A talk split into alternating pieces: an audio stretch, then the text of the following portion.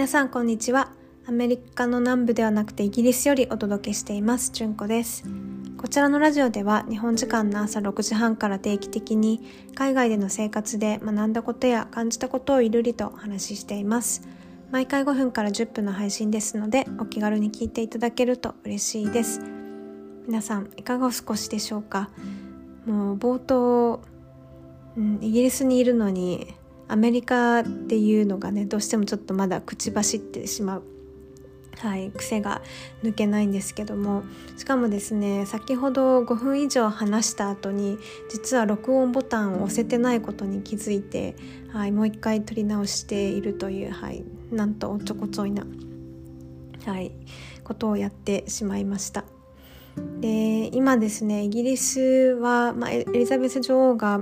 今週の木曜日に亡くなられるという非常に悲しい、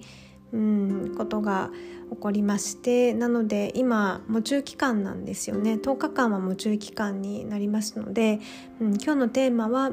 この今喪中期間のイギリスがどんな様子かっていうこととあと、うん、イギリスの国民にとってエリザベス女王はどんな存在の方だったのかということをテーマにお話をしたいと思います。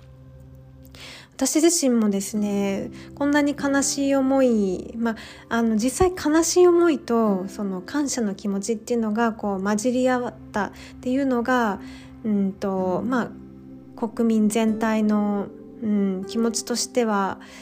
うん、悲しいプラス感謝っていう、うんまあ、気持ちが多いんじゃないかなといういろいろこうニュースとか、うんときあのふですね。テレビで聞こえてくるコメントとかを、うん、聞いているとそうですね。悲しいショックと感謝っていうのが必ずこう、うん、2つがセットになっているっていうコメントが多くて、うん、私もそうだなっていう風に感じたんですよね。私もこんなになんだろう悲しい気持ちになるとは思わなかったんですよ。外国人というか、うん、私はイギリス人でもないしそうまあ、イギリスにでも来て15年ここにいるので、まあ、ここ23年はアメリカで過ごしてましたけども、うん、イギリス自体の生活は15年になるのでエリザベスのエリザベス女王の存在って何て言うんですかねこう遠い人なんですけど人間性があって近く感じる部分があるんですよだからこんなに国民から慕われてたのかなっていうのも思うんですよね外国人の私ですらそういう風に感じるのでもう本当イギリス国民の人にとってみればもっとそういうなんだろう気持ちが大きいんじゃないかなっていう風に思うんですよね。でなんでそう思うかっていうとその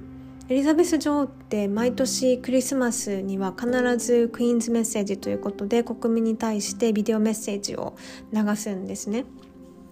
であとそのコロナ禍とか何かこうあの国にとって危機的な状況とか、うん、何か大きなあのイベントがあったり、うん、そういった危機的な状況の時とか必ず国民に対してビデオメッセージをうん、送ってくれるんですよね。だからあのもちろん私はエリザベス女王を近くで見たこともないですし、うん、なんだろう遠い世界の人ではあるんですけどもそのメディアで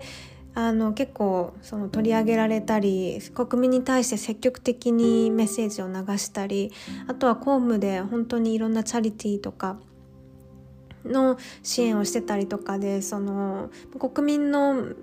前に現れるっていうことが、まあ、頻繁に多か、うん、頻繁に行われてたから、うん、国民イギリスの人たちにとってエリザベス女王って遠い存在だけど近い存在みたいな部分があるんじゃないかなっていうふうに思うんですよね。うん、私からしてもなんだろうそういう、まあ、クイーンズメッセージって私も大あの必ずそうですねそのメッセージが届けられる時っていうのは放送を見てましたし話し方とかメッセージの中身とかうん心に刺さるんですよね。だからなんだろう外国人の私から見てもおばあちゃんを亡くしたっていう気持ちなんですよね。あの、まあ、おばあちゃんっていうとリス、うん、でもリスペクトその女王として敬意を表すプラスその人間性のある人間性のあるところをこうメディアとかでもこう見てたのでなんだろうその会ったことはないけどなんかこうそばにいてくれる存在みたいな感じに私も感じたし国民の人はもっとそれを感じてるから。うん、このエリザベス女王が亡くなられたっていうことは、まあ、国全体の、うん、の中でも悲しいショック。プラスあの、まあ、悲しいだけではなくて70年間女王を続けられたっていうことですごくないですか？人生のエリザベス女王は96歳でお亡くなりになられたんですけどそのうちの70年間の人生は女王として生きていたっていうもうとてつもない、うん、人生というかすごいですよね。で仕事に対して公務に対してもすごい、うん、あの熱心で亡くなられる2日前までお仕事というか、うんとまあ、新しくイギリスで首相が任命されたんですけどもそのアポイントメントもそう行ってたんですよね。それが行われてた写真もあのもう本当に数日前にそう任命したっていうのがその新しい首相がエリザベス女王に会いに行ったっていうのもニュースに出てました。し写真でも載ってましたし、うん、本当に亡くなられる2日前までそのデューティーお仕事を、うん、任務をこなされてたっていうそこまではい。もうね96歳のの方で、まあ、健康状態も安定してなかった中で、うん、お仕事を続けられるって本当にすごい、まあ、女王としてもその義務任務っていうのを続けられてたのは本当にもう国民からも、う、世界中からこう、まあ、尊敬されていた、うん、存在の人だったんじゃないかなっていうふうに、はい、思います。で今あの10日間の夢中の期間なので街中は、うんまあ、私たちの一般の人にとっては普通の生活なんですけど例えばお店に今日行ったんですけど普段ならアップテンポの曲が流れているところも、うん、バラード系の曲しか流れてないですし他のお店も同じででラジオとか、まあ、聞こえてくる音楽はもう本当にこうあのバラード系のしんみりした、うん、曲が多かった。かなっていうふうに思います、まあ、大きなイベントとかお祭りごとはキャンセルですし、うんまあ、生活自体は変わらないんですけども、うん、国民もなんだろうお祭り騒ぎとかはもうやらないで、うん、この夢中期間、まあ、女王に対する、まあ、あのリスペクト尊敬の意を敬意の意を示すためにも、うんまあおまちうん、そうですね言動行動は、まあ、ある程度控えているっていうような印象を受けました。はい、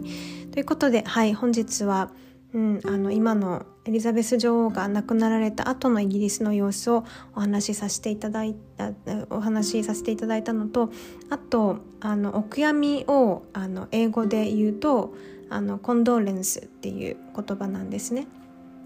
はい、であのお悔やみを申し上げますっていうことをあの、まあ、伝える場合ですと、まああのえーとまあ、ロイヤルファミリーに対して王室に皇室に対して、えーとまあ、お極めを申し上げますっていう、えー、表現だと、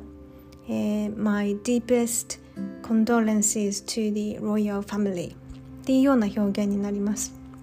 えーと、もうちょっと噛噛んじゃいそうか間違えそうになったのでもう一回言いますと My, deep, my deepest condolences to the royal family. うん、2回目もちょっとうまく 口が回らなかったですけどはいこういう証言になります。はい本日も最後まで聞いていただきありがとうございます。それではまた次回のポッドキャストでお会いしましょう。